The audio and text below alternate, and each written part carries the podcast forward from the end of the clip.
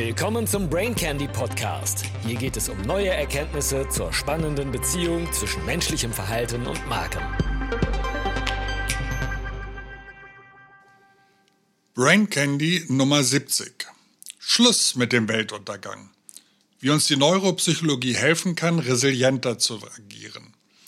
Vor kurzem habe ich auf Dreisat einen spannenden Vortrag von Frau Professor Maren Urner hören können. Sie forscht zur Medienpsychologie an der Hochschule Köln. Frau Professor Urner hat viel von dem bestätigt, was ich beim Brain Candy in der Vergangenheit schon häufiger empfohlen habe. Und sie hat ein paar spannende Erkenntnisse vorgestellt, die gerade in Zeiten der Pandemie bedeutsam sind. Ich gebe hier die aus meiner Sicht wichtigsten Punkte Ihres Vortrages wieder und empfehle euch bei Interesse, den Link zu nutzen. Bevor wir in das Thema reinspringen, habe ich aber noch vier kurze Fragen. Bitte antwortet spontan so aus dem System 1 raus, also kein Grübeln, es fragt euch eh keiner ab. Frage 1. Wie viel Prozent aller erwachsener Menschen können weltweit lesen und schreiben? A 80 Prozent, B 60 Prozent oder C 40 Prozent? Frage 2.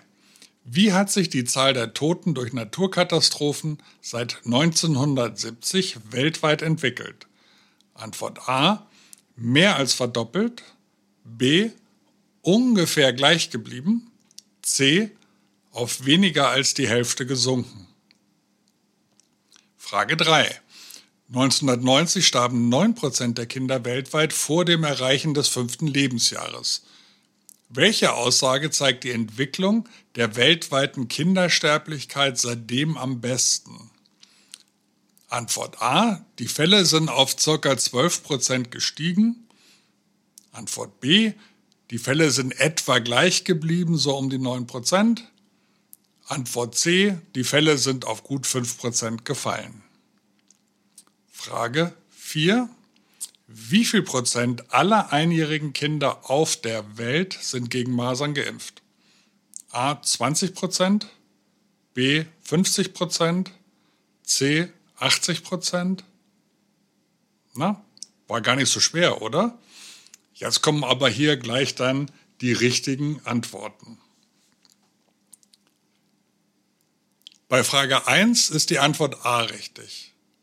Der Wert liegt tatsächlich bei 87 Prozent, die lesen und schreiben können, weltweit.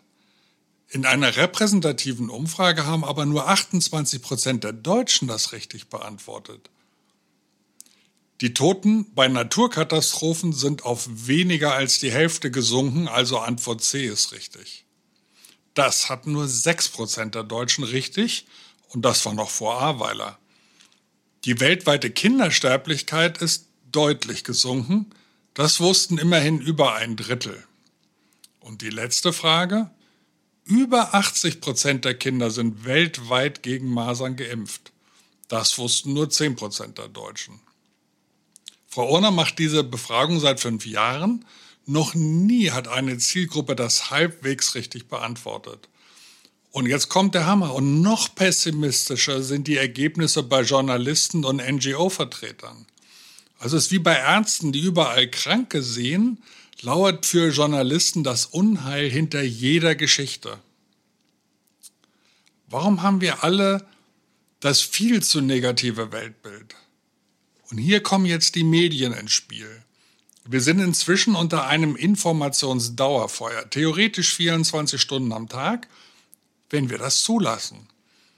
Eines der Relevanzkriterien im Journalismus Negativität führt zu mehr Berichten, führt zu mehr Aufmerksamkeit. Auf der sprichwörtlichen ersten Seite steht zuallererst, was alles schiefläuft. Die Medien, die Journalisten sehen sich in einer Wächterfunktion. Sie thematisieren bildhaft, was jetzt oder bald schiefläuft. Eine Betrachtung der tatsächlichen Langzeitentwicklung findet nie statt. Wie auch die obigen Fragen zeigen, es war historisch betrachtet noch nie so gut wie jetzt.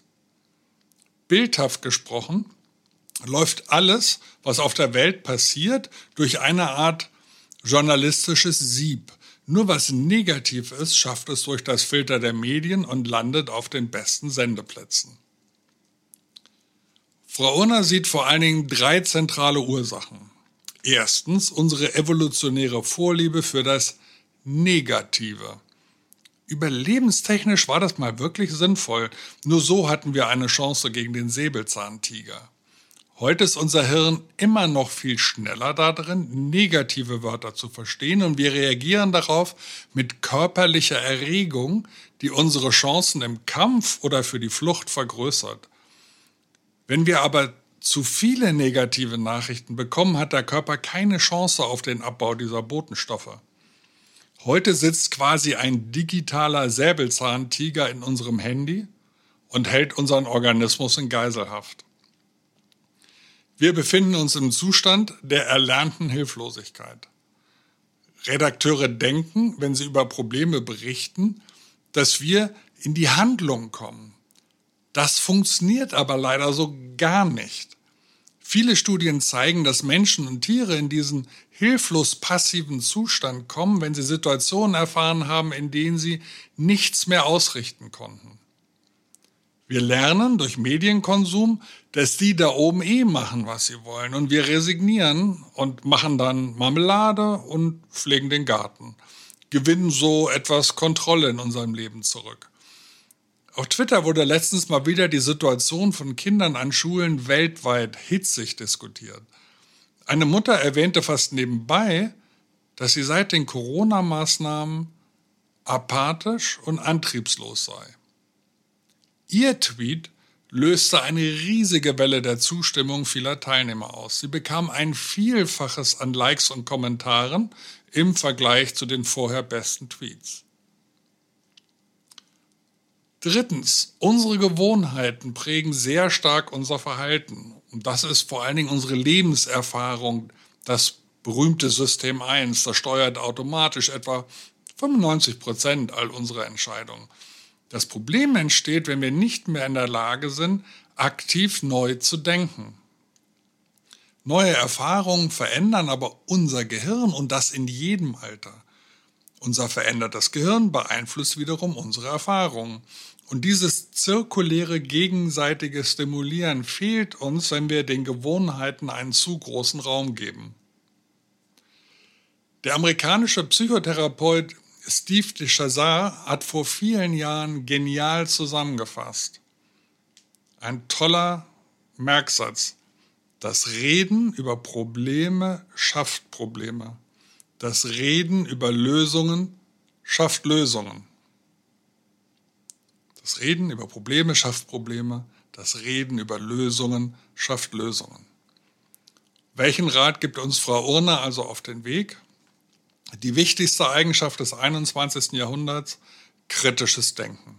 Und das fängt nicht mit Kritik an, sondern mit einem aktiven sich einlassen auf die Komplexität der aktuellen Themen. Das geht am besten über drei N-Wörter. Also nicht, was ihr jetzt denkt. Es geht um Naivität, Nachsicht und Neugier. Das sind genau die Eigenschaften, die man in den meisten erhitzten Diskussionen auf Twitter oder Facebook so stark vermisst. Erstens, Naivität. Naivität ist negativ besetzt. Dabei sind wir bei komplexen Sachverhalten dem Kollegen heimlich sehr dankbar, der sich getraut hat, scheinbar naive Fragen zu stellen und der uns damit alle im Verständnis weiterbringt. Zweitens Nachsicht. Geht bei unterschiedlichen Meinungen bitte nicht gleich in die Emo. Bleibt entspannt nachsichtig gegenüber den anderen und euch selbst. Anders gesagt, bringt ein bisschen mehr Zen in die Diskussion. Und drittens, Neugier. Das ist ein Teil der Persönlichkeit, aber man kann das auch aktiv lernen. Kaum ein Thema ist schwarz-weiß. Es lohnt sich, ein Thema nicht als geschlossen zu erleben, sondern als etwas Dynamisches.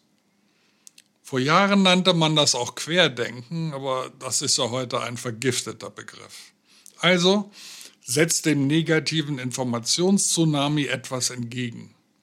Praktiziert naive Neugier, bleibt nachsichtig, übrigens gerne auch mir gegenüber. Ach ja, und geht wählen. ein guter Move gegen eine erlernte Hilflosigkeit. Schön, dass du wieder dabei warst. Bis zum nächsten Mal.